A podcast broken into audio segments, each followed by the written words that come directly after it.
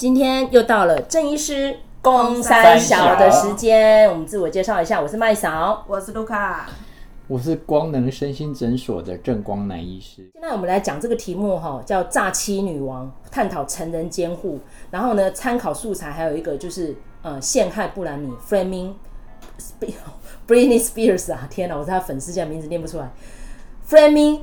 哎，Britney Spears，OK，、好，那我们现在来讲这个成人监护。哦其实现在因为呃，二零一九年台湾也修法通过了，就是你可以在你意识还清楚的时候，意定监护，指定给一个团体，或者是指定给一个自然人，他不需要跟你有什么亲等之间的限制，所以就变成我们来看这两个不一样的 case 哈。当然，这个剧情片呢，《诈欺女王》是讲比较夸张一点啊，它是讲一个呃处心积虑要去掠夺这些有钱的老人家的财产的一个监护机构的负责人，好，那个 Grayson 女士哈，我们这样形容她好了。然后就是由我们这个裴春华所饰演的，所以我们接下来节目我们就直接讲裴春华了哈。好，然后你看他把那些有钱的老人家照片当战利品贴在墙壁上面，然后一个个击破他们，没有想到他去踩到一个那个，地雷。那个俄罗斯黑手党老大的阿布，而且更好玩的是呢，这个阿布是用假名生活在那个 suburban 的，所以他还一直以为说他就是一个大肥羊，好处理。没想到这样子，哎，你知道吗？这个步步进逼，没想到两个还哎棋逢敌手，然后最后呢，哎，结局直接告诉大家，惺惺相惜。对，结局直接告诉大家，他们后来竟然联手了，所以我觉得这个非常女力耶，啊，这个电影好女力哦。好，我我我觉得要探讨一些基本面啦。这这部电影，当然我觉得是一个有趣的喜剧。我以看电影的乐趣来讲，我觉得它是有的。好，就是说你，因为它是喜剧类嘛，它、啊、拿金球奖喜剧类的最佳女主角。对对对，对，不简单。你你用呃，就是看电影本身的乐趣来讲，我觉得是有的。好、嗯，而且它里面的那个黑，就是俄国这种黑帮的老大，好。那个 Peter Dinklage，我好喜欢他哦，啊、还是个侏儒，对对对？对，他是很有名的侏儒演员。OK OK，权力我我觉得我觉得蛮蛮，就是这部电影蛮有趣的，就是它有一些有趣的元素，但是它要呈现的是，我觉得探讨是还蛮严肃的问题。嗯，我觉得就法律层面啊，尤其是我们讲的司法精神啊，医学这个部分有两个层面，第一个叫做净资产，对啊对对，好。我们先考一下律师，好，要宣宣告净资产那么简单吗？非常难呐、啊，因为你要看那个心神耗弱到什么样的程度，用心神来判断，就要非常多专业人士来做分析。我们讲哈，就是说，因为精神科有在做净资产的宣告，嗯，好，那法院那边如果他接到，比如说家属，呃，就是申请。好，比如说，呃，哦，我直接跟大家讲一下，现在修法不叫净资产了，现在叫监护宣告。好，很新的名词。好，监护宣告，以前我们叫净资产。对对对对，嘿，十年前。好，那反正法院如果接到这个申请，他要约一个时间。好，那法官、书记官，好，然后还要社工、陪同的家属，还有精神科医师。好，他要去。没有社工哦。呃，社工要了，以前要了。以前我记得我那时候印象不深了，但是强制介入社工一定要。好，社工我觉得可能是一些社会的这些资源的安置，好，或者是好，反正就是这些专业人员全部要到现场，嗯，然后去评估当事人，就是他的精神状态真的没有办法去做所谓这些财产的支配或是决定。好，那这时候还要请那个精神科医师写一份报告。嗯，好啊，这个报告啊、呃，还要就是我记得要两个医师，就是都一起 cosign，就是还有另外一个医师帮你 cosign。好，那证明就是这个人现在就不适合处置他的财产，这时候他才成立，就是他不能去自己处置自己的这些金钱或者是房地产、股票这些东西。这是第一部分禁止产啊，现在叫什么？监护监护宣告。监护宣告，好，这是第一个部分。第二个部分，哦，我觉得还有牵涉到，就是我们叫做强制住院。哦哦，他他其实那个就是变相的强制住院嘛，哦、对不对？呃，过去我们国内的精神卫生法在强制住院这个部分非常为人诟病，为什么？那我们先，我们先回到什么时候可以强制住院？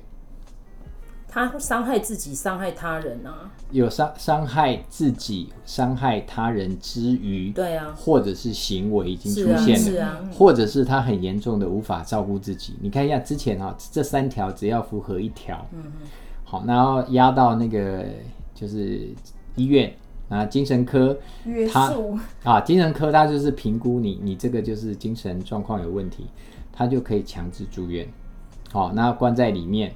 啊，那看医生觉得你要住多久？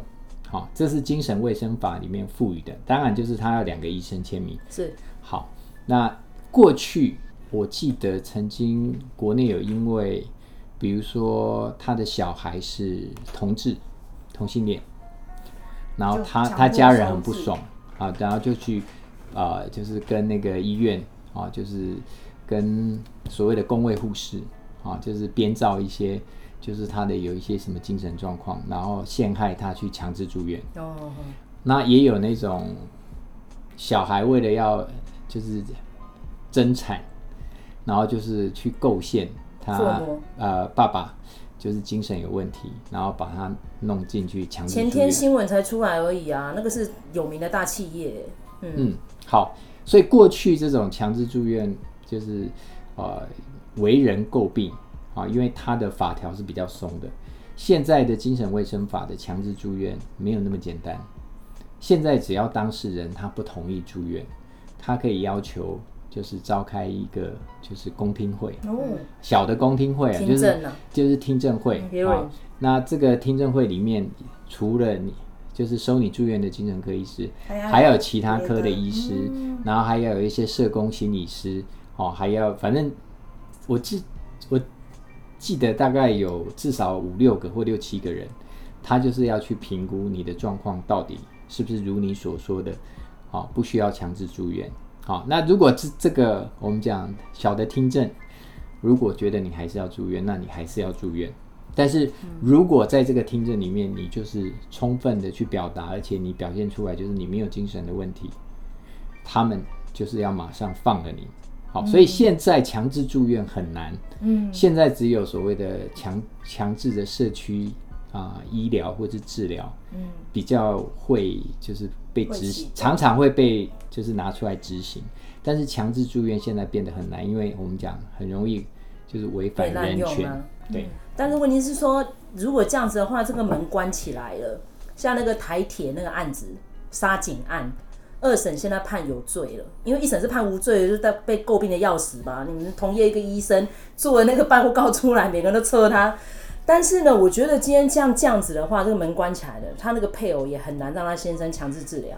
哦，强制都难的，更不用讲是强制住。他他后来判有罪了嘛？而且判有罪，对。我觉得最我我记得最近立法院他有通过那个修正，就是说以前啊。呃以前就是你一次的那个强制医疗最多好像是五年为期吧，对，而且不得延长。对，那现在是三年评估一次，而且就是可以，就是如果他觉得需要，就是会继续延长，嗯、就是而且他是不限次数，嗯，就是他去补救这一点，嗯。嗯因为其实刑法那时候修法也是针对于这个，比如说像是有一些会再犯性很高的，就是会对儿童性侵的这种，他就是要一直治疗，一直治疗，治疗到 OK 才能放他出来的。但是问题是说，那是不是给医生很大的压力呢？你要怎么保证这个人放出来不会再犯？医生压力已经很大。对啊，随便给他吸氧哦，谁敢去做这种担保啊？真的。好，反正我们回到就是说，在这个这个电影里面讲到，我觉得两个就是刚才讲的啊。监告啊，宣监护监护宣告哈，因为这是新的监护宣告。但是因为我很多人讲说哦这么恐怖，但是还有一个叫辅助宣告，那就好一点，就等于他一个辅佐人。嗯、但监护宣告就是完全剥夺他的行为能力了啦。是，好，但是在国内其实这方面的相关的就是法条事实上是蛮严谨的。对，我觉得比较不容易出现像电影那样子，就是连当事人就是出现都没有出现，然后他就直接被。啊，就是后面的人直接把它冲掉。其实我们跟另外一个他是国外律师一起开过的一个节目，我们有探讨到美国各个州他们的严谨不同。那现在当然是这个作者呢，就同样是这个导演，然后他知道有这样的 case 是二零一七年在纽约时报发现的。他知道就是像一些呃比较保守的州，哎，这法律制度漏洞超多的，然后就会变成有些人是拿来利用，然后背后还有黑手党，可能还涉及洗钱，哇，这问题就很严重了哈。嗯，像刚刚郑医师，我们有讨论到一个知名的流行歌手，为什么我们要讲这个人的例子？就是布兰妮小甜甜哈，他那个叫做《陷害布兰妮》这个纪录片，也是《纽约时报》呃里面一个调查记者。他发现这问题超严重了，然后就跟一个纪录片女导演一起合作，把这个片子拍出来。然后二月多上架，到现在一个多月，短短时间席卷全球。所以你可以查关键字，就是呃，Free 呃 Britney，然后或者是 Sorry for Britney，好多那关键字，只要你用 Britney 按出来，就一堆跟他在道歉的啦，跟他忏悔的一些文字，就是讲到这个呃流行文化很厌女的那个习性非常的严重。那讲到这个呢，其实麦嫂我也要忏悔啦，因为大家知道为什么我会叫麦嫂，是我先父是 Michael Jackson 嘛，不用讲厌女，可能厌有色人种。在演艺圈那一阵子也非常的可怕，大家知道那个八零年代几乎都是有色人种的天下嘛，那流行乐坛，因为那时候 R&B 跟嘻哈已经起来了，所以几乎这些有色人种就称霸所有的乐坛，所以那时候呢，那个惠妮休斯顿啊，Michael Jackson 陆陆续续都用药过量往生了，而且中间也是面临到非常多的那个媒体的压力，但是呢，诶，进入到两千年就是布兰妮跟这些男孩团体的天下了，然后那时候的布兰妮出道的时候就是清纯可人，然后就是。卢卡说他很喜欢的那种形态的女性偶像，对你，你形容一下那时候我们的布兰妮旋风。我我其实我觉得那个某种程度也是一个呃，就是我们其实都生活在父权体制里头不自知嘛。那有的时候你会用，虽然你是女性，但是你会还是会用父权的眼光来看啊。那对我来说，小甜甜布兰妮大概就是我刚我刚才的形容是说。就是像生田公子这样，就是既清纯又性感，童颜巨乳。对，但是其实这个东西，呃，对当事人造成多大的剥削，这个我们其实都是不可知的。对，所以我觉得，呃，我们有时候有的时候会觉得说，哦，他们是公众人物嘛，那他们就是以这个为为呃这个为号召嘛，讲的好像他们很不知廉耻，可是其实他们也是人呐、啊。他们也要也需要生活的空间啊，所以我会觉得说，嗯，看了那个纪录片真的很感慨，就我们大家都有份啊，都推了一把。我我想到王伟忠之前讲了，他说做做这个演艺界这一行啊，这个成名很辛苦，不成名更辛苦。对，所以你要选择成名还是不成名？你看不然你是想尽办法要成名哎，他从年轻时候就加入那个米老鼠俱乐部，然后就会解散之后，他回去当学生不到一年，就整天哭哭啼啼的，要求爸妈再回来帮他找经纪公司，他还要再出道。因为因为有些人他就是要活在掌声、嗯、啊，活在舞台上啊。他说他在呃小学应该是一年级、二年级的时候，他就决定要登上舞台，然后就凹他的父母不停的带他各处表演呢。所以他就从教堂唱诗班、学校的合唱团一路这样上来的。其其实会唱歌的人，他们很小就知道自己会唱歌；然后会跳舞的人，很小就知道自己会跳舞。对，然后他是因为唱作俱佳嘛，他就是不会创作而已。嗯、但是他就是一个非常急于表现的一个小女孩。而且而且她又是 brown 对不对？就是那个金发的。对，金发的。因为美国人他们最喜欢金发舞蹈，对啊，对对对，最喜欢金。对，然后又是大胸部 bimbo，所以就不停的，他一出道，他才是青少女，人家就在讨论他的身材啊，然后讨论他衣服穿很少，那甚至于呢，那个戴安索耶，他自己本身是女性哦，然后他但是又站在一个批判的角度，这样子诋毁他，我觉得那已经叫诋毁了，就说啊，那你 lost virginity 呀、啊，然后你你这样伤了那个大贾斯汀的心呐、啊，然后甚至于他引诱什么州长夫人，州长夫人说我想杀了你。我说你怎么会一个知名的媒体工作者，然后你用这样子的话来骂一个小孩呀、啊？那时候布兰妮还没二十岁，然后十九岁吧。然后那一段专访就是他泪洒摄影棚，然后后来接下来整个媒论媒体舆论就是挞伐他，所以他才火速去嫁给他一个呃青少年时代一起长大的朋友，然后就几几天就就离婚了，然后一路急转直下嘛。但是我觉得他现在年纪也不大啦，如果真的这事情整个落幕之后也是。就四十岁也没有叫很大，嗯、对，也还好。然后他如果今天，对，对他他转换他的演艺跑道，或是说用什么样的方式？因为现在总不是像小女孩的时候还可以这么卖弄性感，什么舞步很艳丽啊什么的。他可能换成另外一种创作歌手，或是什么样的态度，再来重返他的演艺事业，我觉得还很有机会啦。呃，会唱歌会跳舞，但是创作是另外一回事。嗯，他如果从小就没有。创作。他有参与写词，但是曲好像还好了。OK，、嗯、好，那反正就看他接下来自己还有多少料。对，我们讲料是他的内涵，嗯，啊，因为接下来他要去像年轻的时候，把去 show off 他的外在，用这些东西去当他的卖点，我觉得相对来讲会比较困难。其实我觉得以现在的科技要做一首成名歌，真的都不难啊。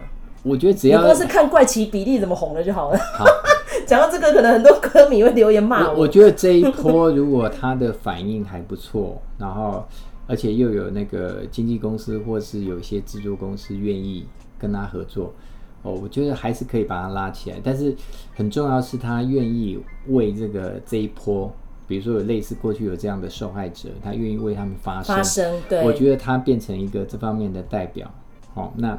这个他的影响力跟就是他在事业上的成就，我觉得会是另外一个。因为其实他这呃目前为止的生涯没有针对弱势团体有什么样的表现，没有啦。因为我真的有去研究过。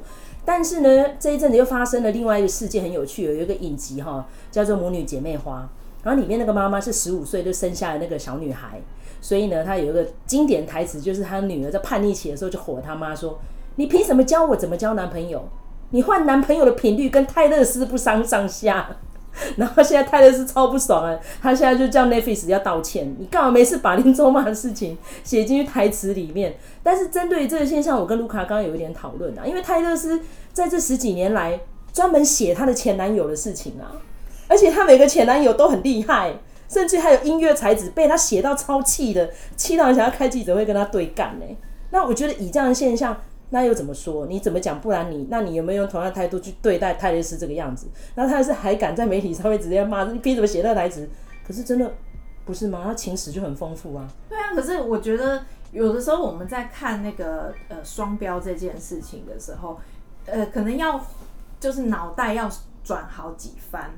比如说像刚才我在呃，就是暖身的时候预录的时候，我就在跟麦嫂讨论，我就说，哎、欸，有些人就会说啊，那个里奥纳多喜欢尬那个年轻的名模吃嫩模这件事情也常被拿出来开玩笑，人家就不会生气。然后那个那个泰勒斯，你生气个什么？你是玻璃心。对啊。可是你要想哦，就是那个呃泰勒斯他都用前男友来写歌，对不对？那男生的歌手有没有这样子？也有的啊。你不是那个那个 Eric Clapton，他不是就是写写歌骂前妻什么的？那你你会说你会说江梅尔啊，江梅尔跟泰勒是互写。对啊，那你会说这些？你会去质疑这些？Ed Sheeran 对。红发艾德，你会 你会去质疑这些男歌手说啊，你都利用你前女友炒新闻吗？你不会这样子讲。所以其实我觉得拿得出本事来就好了。你看，像大贾斯汀被他搞成这样，这一个多月以来不停的道歉了，针对于珍娜杰克森，针对于布兰妮。那我们今天还要再讲另外例子，因为昨天那个访谈出来了嘛，就是梅根马克尔。梅根马克尔那一段话，我真的觉得也要讨论一下，因为他一直说他的肤色，然后在英国王室什么，但明明英国王室就是有非洲裔的王后的，他并不是第一人。这件，事情还没有被确认，那个只是一个历史公案，好，没有真的。那只有说他是摩尔人血统，没关系。但是我觉得今天梅根马克尔讲这件事情，他说是因为他的肤色，所以就变成他的儿子没有办法被封王，然后就不停的在讨论这件事情。我觉得哇，天哪！所以其实现在这个每个人都是自媒体了。好，然后你今天可以运用这个媒体的能见度到什么样的程度，真的要会拿捏啦。像你看，像前阵子我们在另外一个频道有提到那个鸡排妹事件，那鸡排妹很聪明诶，你看现在整个舆论风向变成两极化了，然后再加上媒体呢，就巴不得大家都一直在撕逼，无论是撕逼还是撕屌都可以啦。但大家就撕来撕去，我们就很爱看嘛。哎，我跟你说，你就不要。讲这些，这这都已经多久的事了？我们来讨论一下福原爱吧。哦，福原爱，对对啊，是不是在日本被人骂到？我觉得现在是这样子啊，就是说大家都很勇于表达自己的看法、自己的意见。那比如说像泰勒斯，我觉得他这样也很好啊。本来为自己说话，对，本来就是一个，本来就是一个很很正当，因为他自己就是一个品牌了嘛，对，他要捍卫他的品牌啊。但是我会觉得说。反而是现在的观众，你要就是耳听，呃，四什么眼看四面，耳听八方，就是说那个很多不同的立场的人，你都要考虑。对对，然后呃再去辩驳说，哎、呃，再再去辨别说他们各自的信度是什么，那他们讲的有哪些是对的，哪些又是情绪的？没有完人啊，应该这样讲。尤其像那种网红当下哈，很多人就说哎，那个什么老高小莫讲的什么，要不然就是说什么艾丽莎莎讲的什么，参考一下就好了嘛。对啊，没有人讲的东西是尽善尽美，连维基百科都会错的，跟别人讲什么。还是要独立思考。对，好，那我们这集到这边，那郑医师有没有什么建议？没有啊，我就就是《诈欺女王》这部电影真的还蛮有意思的，蛮有趣的，就是喜剧片可以看，然后这种我们刚才讲的监护宣告啊，或者是像这种强制住院，其实也有一些这个社会议题值得我们去关心。好，那针对于媒体的批判角度，你有没有一些比较理性的建议啊？舆论跟媒体，我就要一起讲。我觉得你自己要有一把尺啊，不然不然你就是。呃，会跟着搅进去，哦，然后乱骂。哎，这水能载舟，亦能覆舟。对啊，尤其是说在拼点阅率的当下，我跟卢卡经常提醒自己，好在我们现在还青黄不接，讲的话好像还没有办办法变一方之霸，但是我们还在努力成长中，对不对？所以我们要尽我们自己的专业跟道德，然后我们提供最好最优质的节目给听众朋友。好，那我们这期到这边结束了，我们下次再见。我是麦嫂，我是卢卡，我是郑医师，拜拜，拜拜。拜拜。